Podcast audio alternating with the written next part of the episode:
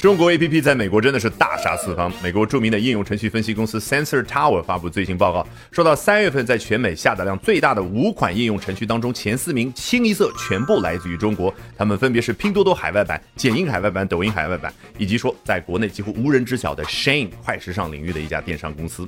那这样的盛况当然是吓到了美国媒体。咱们今天呢就继续追热点学英文，来看一下这篇精妙文章的精彩用词。So here we go. Four of the five hottest apps in the U.S. in March were forged in China，非常简单。美国三月份最火的五款应用程序当中，有四款是在中国打造。我们中文当中的打造、锻造，它的字面意思就和这个 forge 是一模一样，描述的是什么样的画面？哦，加工金属的时候，比如说把铁烧的通红，然后铁锤就这样腾腾腾，这个动作是不是表达出了你精心的去 create、去 make、去创造？所以这个词呢，在这儿就比 created 或者 made 更加的高级。接着往下。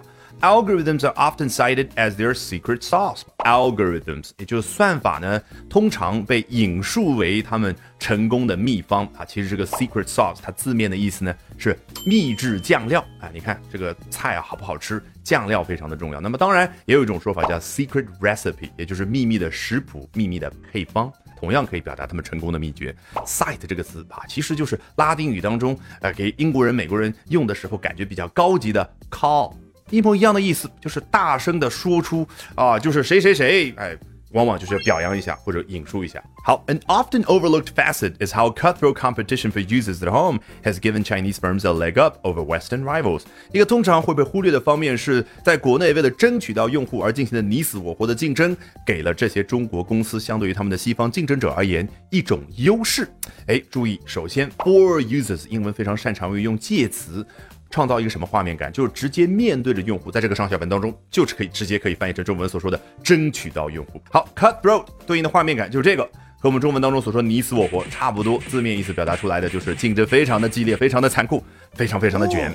那为什么英文 give someone a leg up 可以表达给某人以某种优势呢？并不是因为啊，二十一世纪新英汉大词典当中是这样规定的。英文的意思怎么可能由中文来规定呢？是因为什么？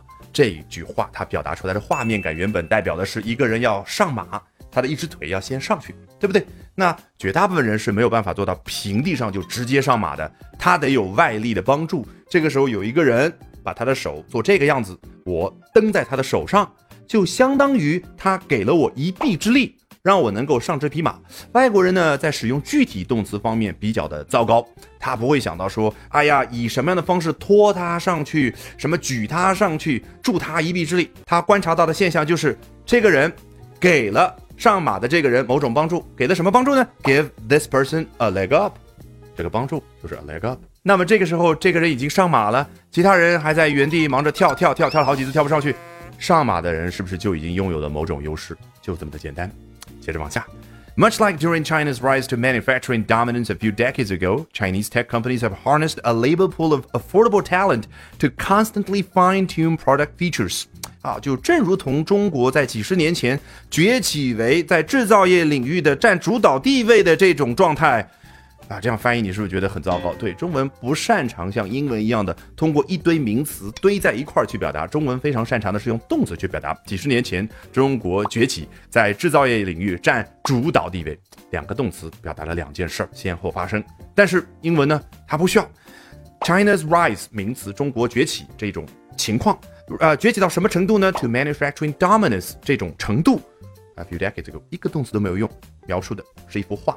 是一幅背景啊，就正如同几十年前做到的这样，Chinese tech companies have harnessed the labor pool of affordable talent。中国的科技公司已经能够利用性价比比较高的人才库，去持续不断的优化他们的产品特性。注意，harness 这个词做名词讲，原本和马也是息息相关，就是人驯服了野马之后，要在马的上面去装上马具，包括了马鞍、缰绳等等，这样你才能够利用这匹马。所以，harness 这一套马具就有了引申出来的。